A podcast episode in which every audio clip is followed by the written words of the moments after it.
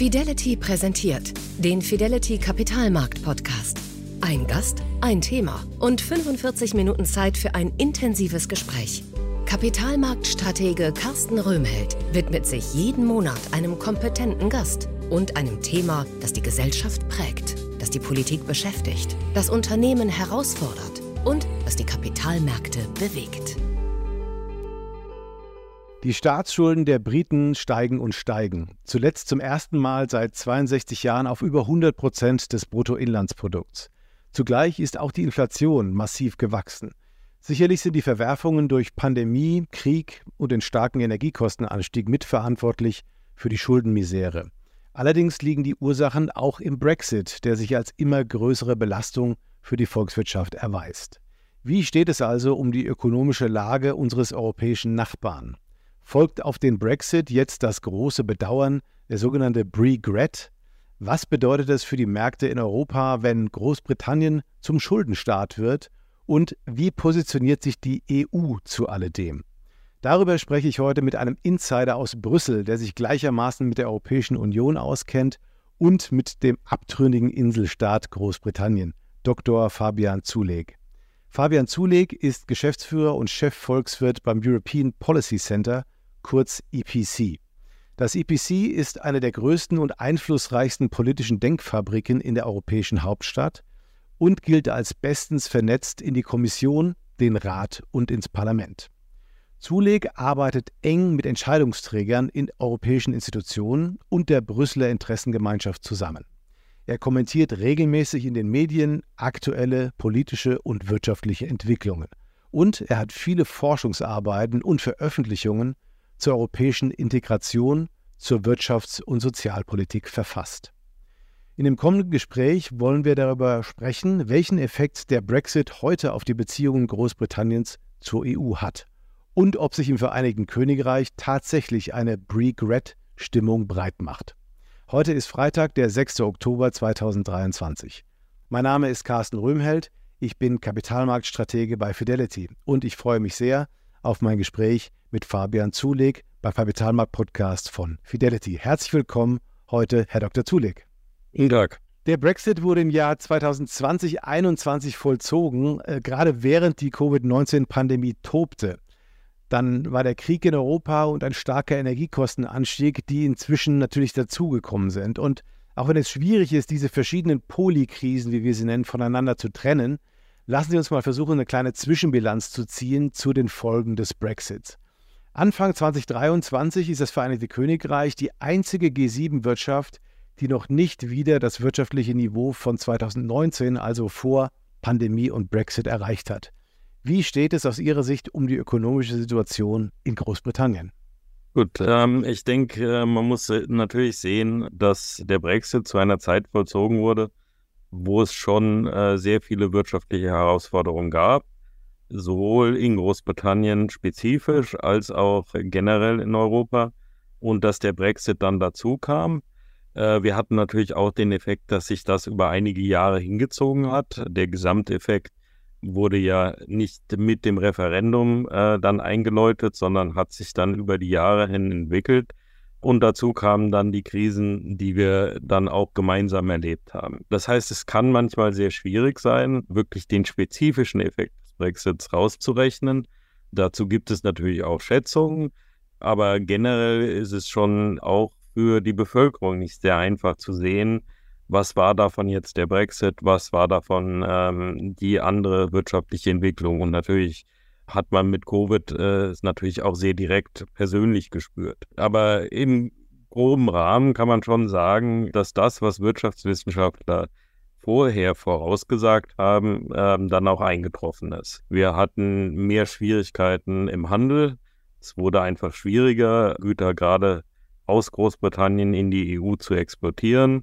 Äh, wir haben gesehen, dass es für gewisse Sektoren besonders schwierig wurde. Äh, wir haben gesehen, dass äh, der Effekt auf den Arbeitsmarkt sehr deutlich war. Und wenn man das alles zusammennimmt, dann kommt man so ungefähr auf das, was genau von den Wirtschaftswissenschaftlern vorhergesehen wurde, dass wir einen Verlust im Bruttosozialprodukt von ungefähr 4, 5 Prozent haben, der sich direkt aus dem Brexit ergibt. Aber das würde ich sagen, ist langfristig ähm, eine Unterschätzung aus zwei Gründen. Einmal nimmt es, glaube ich, die Dynamik nicht wirklich in Betracht. Ähm, man muss sehen, dass sich das über die Zeit hinweg entwickeln wird und gerade der Effekt auf Produktivität wird sehr wichtig werden. Das andere ist, dass der Brexit auch einen Prozess in Großbritannien losgelöst ähm, hat, der dazu führt, dass die wirtschaftliche Stabilität des Landes nicht mehr die ist, die sie vorher war. Äh, und das wird auch langfristig dann Folgen haben, zum Beispiel für Investitionen, zum Beispiel auch für die Sicherheit, die äh, britische Firmen spüren ähm, in ihrem eigenen Markt, aber dann eben auch, wenn sie in andere Märkte reingehen wollen. Sie haben eben schon ein paar Beispiele genannt für Bereiche, in denen man vielleicht spezifischer den Brexit auch feststellen kann. Gibt es denn ähm, besondere Sektoren, die aus Ihrer Sicht sehr dafür anfällig waren? Sie haben den Handel natürlich erwähnt. Jetzt würde mich auch die andere Seite natürlich interessieren. Also für die EU ist ja dadurch auch einiges weggebrochen. Ähm, also sprich, gibt es auch negative Auswirkungen auf Seiten der EU von diesem Brexit? Ähm, um, um mit der EU anzufangen, ähm, natürlich hat es auch negative Auswirkungen auf die EU gegeben. Die sind aber einfacher aufzufangen, dadurch, dass man eben einen sehr viel größeren Markt hat. Man hat sehr viel mehr Möglichkeiten. Dazu kommt noch, äh, dass Großbritannien den Handel nach Großbritannien äh, nicht eingeschränkt hat. Natürlich gibt es unter den neuen ähm, Verträgen, die jetzt die Beziehungen miteinander regeln, auch die Möglichkeit, dass Großbritannien zum Beispiel äh, gewisse Beschränkungen auferlegt. Aber Großbritannien hat aus mehreren politischen Gründen sich entschlossen, das nicht zu tun. Das heißt, die Ausfuhren nach Großbritannien sind weitaus weniger äh, betroffen gewesen äh, als die Einfuhren Dazu kommt, dass äh, für die EU natürlich auch die internationalen Märkte äh, sehr viel offener sind. Großbritannien hat sich ja jetzt erst in neue Handelsabkommen begeben müssen. Ähm, für die EU ist diese globale Dimension immer äh, auf jeden Fall noch weiterhin bestehend. Das heißt, für mich die größte Auswirkung, die wir in der EU gesehen haben, waren eher auf der politischen Seite als auf der wirtschaftlichen Seite. In Großbritannien haben wir eine große Auswirkung, sowohl wirtschaftlich als auch politisch gesehen. Es gab gewisse Sektoren, wo es sehr schnell deutlich wurde, gerade in Bereichen wie Nahrungsmittel, auch äh, zum Beispiel Fischereiprodukte, wo dann auch die Regeln, und da ging es gar nicht so äh, um Zölle oder ähnliches, sondern da ging es einfach darum, dass man, wenn man gewisse Produkte überprüfen muss, und wenn das nicht mehr schnell genug passiert, dann ist der Handel natürlich sofort eingeschränkt. Äh, das heißt, da haben wir sehr direkt, sehr schnell den Effekt gesehen. In anderen Bereichen dauert es etwas länger, auch weil natürlich Firmen, die jetzt in kapitalintensiven Bereichen arbeiten, langfristige Investitionen haben, die sie nicht von einem Tag auf den anderen abbauen. Und das heißt, da ist der äh, Effekt dann eher schleichend, aber natürlich ist der Effekt genauso da wie in diesen anderen Sektoren.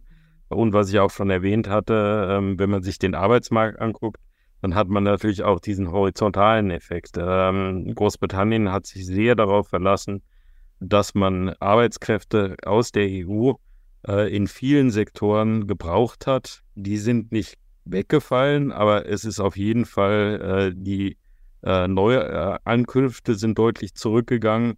Und das hat natürlich dann auch gewisse Auswirkungen auf Sektoren, die mehr von diesen EU-Arbeitern eingestellt haben. Also gerade, wir haben es gesehen im Hotel- und Restaurantsektor, äh, wir haben es gesehen in der Landwirtschaft, wir haben es auch gesehen, ähm, wo äh, man es vielleicht wirtschaftlich nicht so sieht, aber wo auf jeden Fall auf persönlicher Basis äh, man es sehr sieht, äh, im Gesundheitswesen, ähm, mhm. wo sehr viele äh, Arbeiter aus der EU dann einfach gefehlt haben. Wie steht es denn um den Finanzplatz London? Das war ja auch eine große Diskussion im Verlauf dieser Brexit-Debatte. Ist der auf Dauer gesichert, auch unabhängig von der politischen Lage im Lande, oder gerät er auch unter Druck, weil der EU-Acquis communautaire, die gemeinschaftlichen EU-Regeln und Pflichten ja dort jetzt nicht mehr gelten und die Regulierungskosten für die Finanzindustrie auf Dauer mit einem Londoner Standort ja steigen dürften? Ähm, je stärker sich diese Regime auseinanderentwickeln. Also wie sehen Sie diese Diskussion aktuell? Wir haben auf jeden Fall einen direkten Effekt gesehen. Ähm, es gibt äh, gewisse Dinge, die man im Standort London einfach äh, jetzt nicht mehr effektiv machen kann. Da haben wir zum Beispiel auch gesehen, dass dann Firmen Teile ihrer Operationen in andere Länder verlegt haben, zum Teil nach Irland, äh, zum Teil in die Niederlande, zum Teil äh, nach Frankreich und Deutschland. Also den Effekt hat man auf jeden Fall gesehen. Das, glaube ich, äh, unterminiert nicht den Standort London als Finanzplatz. Da ist sehr viel mehr da als jetzt diese Elemente, die direkt betroffen wurden. Aber ich würde sagen, dass ähm, die langfristigen Folgen auch noch nicht absehbar sind, weil natürlich auch damit, und das ist, glaube ich, jetzt nicht nur London, ähm, aber wir sehen auch immer mehr einen globalen Wettbewerb für diese Finanzstandorte. Und da kann es natürlich dann ein Nachteil sein, äh, selbst wenn man nur einen Teil der vorherigen Stärke verloren hat. Was dazu kommt, äh, und das darf man auch nicht vergessen, ist, dass die weiteren Auswirkungen des Brexit, zum Beispiel Arbeitsmarkt, aber zum Beispiel auch, äh, was fiskal jetzt passiert, ähm, natürlich auch Auswirkungen auf den Finanzstandort London haben. Und äh, jetzt reden wir, für haben wir von London geredet. Das ist ja teilweise eine völlig andere Situation als im Rest des Landes. Wir haben gesehen, dass einige Millionen Briten in die Armut gerutscht sind. Es gibt immer mehr Tafeln, Foodbanks, Wärmestuben für Bedürftige und so weiter. Jetzt ist nicht ganz klar, ob das jetzt auch äh, direkt eine Folge des Brexit ist oder nicht, aber die Schere zwischen Arm und Reich, die ja überall irgendwo weiter aufgeht, scheint auch in, in Großbritannien äh, immer weiter aufzugehen. Äh, denn einerseits sehen wir diese Effekte, wie gerade beschrieben, andererseits ist die Zahl der Milliardäre im Königreich jetzt auch äh, mit 177 so hoch wie noch nie. Also auch da scheint sich diese Entwicklung äh, äh, abzuzeichnen. Ist da der Brexit auch ein Teil des Ganzen, der diese äh, Entwicklung zu verantworten hat? Und was kann die Regierung eigentlich da an der Stelle tun, um diese Schere wieder zu schließen? Gut, ähm, ich denke, man, man, muss sagen, dass natürlich Brexit eine Rolle gespielt hat, aber dass das jetzt nicht die grundlegende Ursache ist ähm, für diese auch äh, schon sehr längerfristigen äh, Entwicklungen in Großbritannien.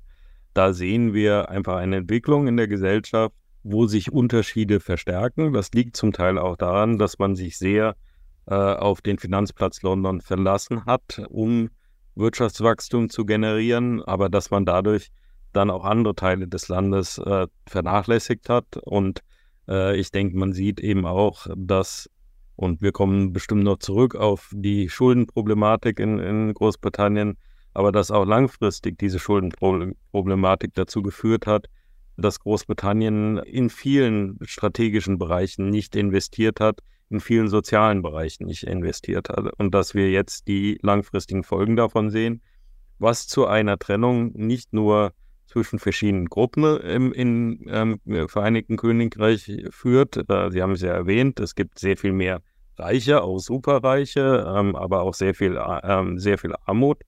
Ähm, aber es führt auch zu einem äh, geografischen Problem. Wir sehen immer mehr dass der Süden sich vom Norden trennt. Und wir haben gerade gesehen, jetzt wurde gerade verkündigt, dass äh, die schnelle Zugverbindung zwischen dem Süden und dem Norden gekappt wird, was natürlich auch weiterhin diese Unterschiede verstärken wird. Ja, also das hatte ich noch gar nicht gehört. Okay, das ist eine interessante Entwicklung. Ähm, jetzt gehen wir mal ein bisschen mehr auch auf die Finanzmarktthemen ein. Äh, zum Teil war ja auch ein Argument immer von den Befürwortern, dass der Euro durch seine schwache Substanz sozusagen das Pfund auf Dauer schwächen könnte. Jetzt wird aber der, äh, der Brexit als Grund auch dafür genannt, dass das Pfund aktuell eher schwach ist. Vielleicht ist es ein sehr kurzfristiger Blick noch. Man muss wahrscheinlich auch die längerfristige Perspektive haben. Aber wie passt das zusammen? Ähm, was, äh, was sagen die Leute, die eigentlich der Meinung waren, dass der Euro äh, das Pfund weiter schwächt? Gut, ähm, da muss man sagen, es passt einfach nicht zusammen. Und das, glaube ich, muss man auch ehrlicher angehen, auch von Seite der Befürwortern ähm, des Brexit. Beim Brexit hat man sich entschlossen, dass man die Souveränität über wirtschaftliche ähm, Erwägungen stellt. Und das hat Konsequenzen. Man kann natürlich darüber argumentieren, ob das richtig oder falsch ist. Aber man sollte nicht so tun, als ob man einfach diese Wahl treffen kann und dann äh, gibt es keine Kosten. Die Realität ist, dass natürlich die britische Wirtschaft dadurch geschwächt wird. Wenn man aus einem integrierten Markt in einen fragmentierten Markt geht, dann wird das Kosten haben. Und das hat natürlich dann auch Auswirkungen auf die Währung. Das Pfund war ja nicht im europäischen Währungsraum.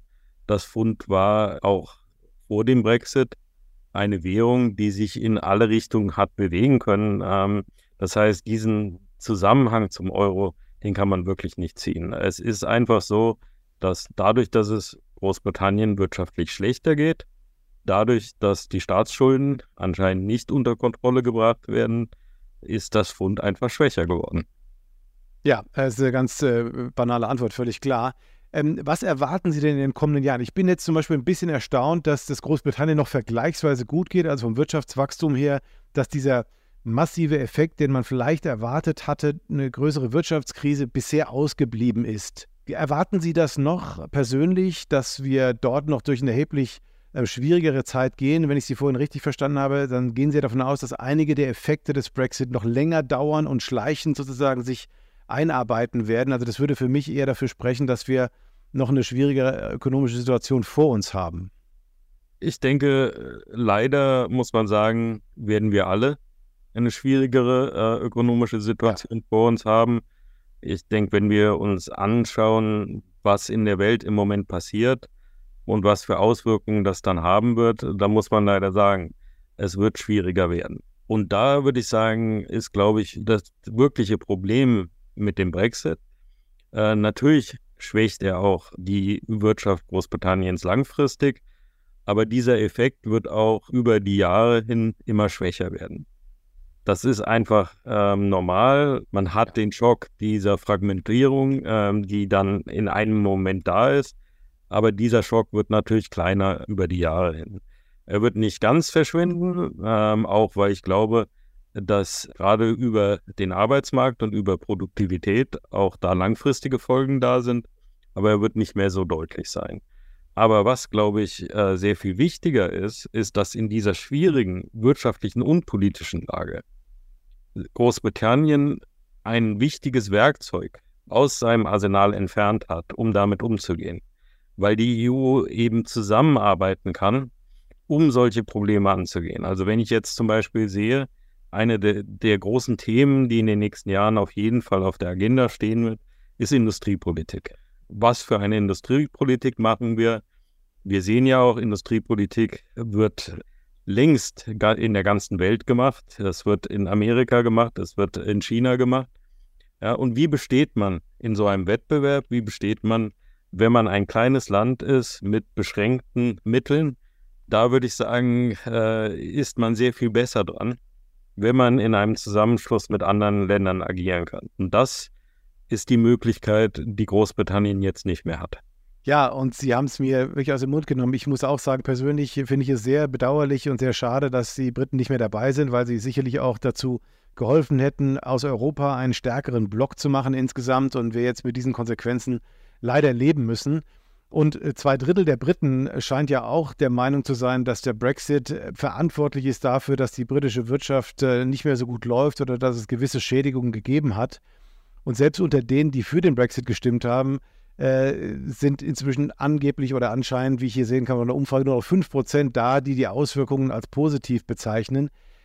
Kann man von diesem Regrets, den ich jetzt vorhin mal ins, ins Feld geführt habe, kann man davon sprechen, dass es tatsächlich ein gewisses Bedauern gibt? Denn in der Zwischenzeit hatte ich immer wieder den Eindruck, dass die Briten das Urteil möglicherweise wieder gleich oder in einer ähnlichen Knappheit jedenfalls ähm, fällen würden, als sie es damals gefällt haben.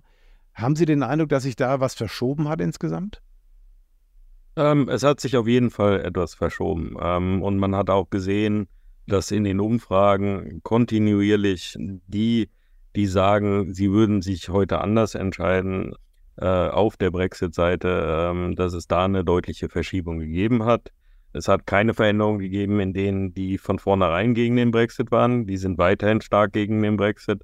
Äh, aber sicherlich bei den Befürwortern hat sich was verändert.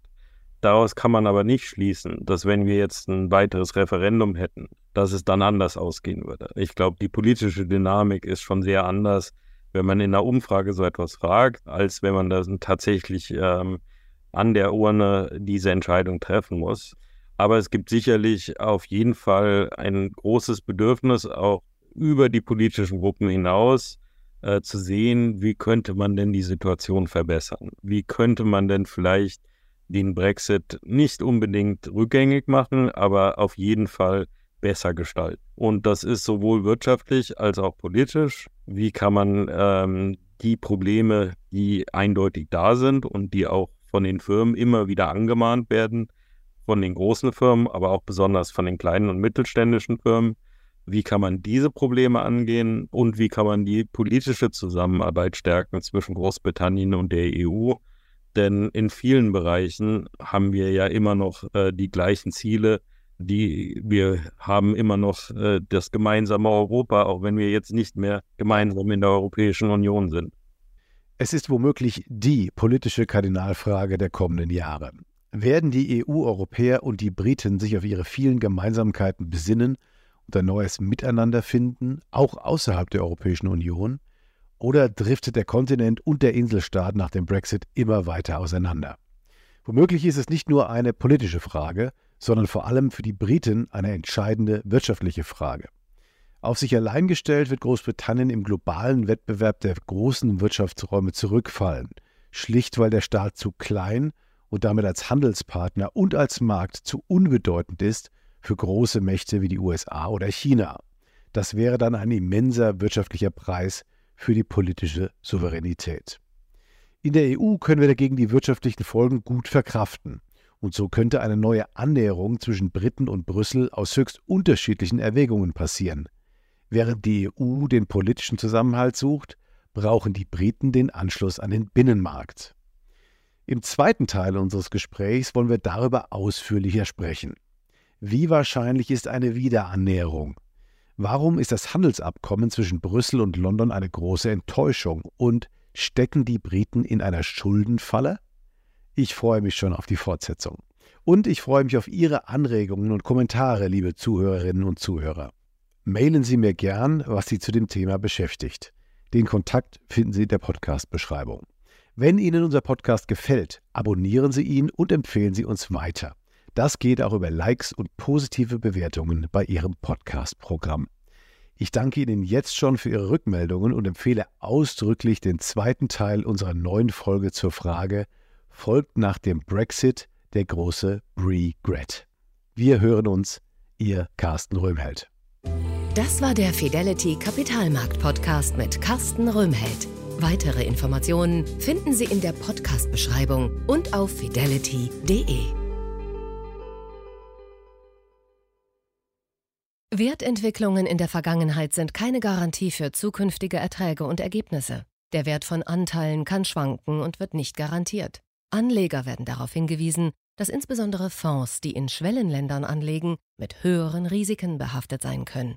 Die dargestellten Standpunkte spiegeln die Einschätzung des Herausgebers wider und können sich ohne Mitteilung darüber ändern. Daten und Informationsquellen wurden als verlässlich eingestuft, jedoch nicht von unabhängiger Stelle überprüft. Eine detaillierte Beschreibung der mit den jeweiligen Fonds verbundenen Risiken finden Sie in den entsprechenden Fondsprospekten. Fidelity übernimmt keine Haftung für direkte oder indirekte Schäden und Verluste. Weitere Informationen finden Sie unter fidelity.de.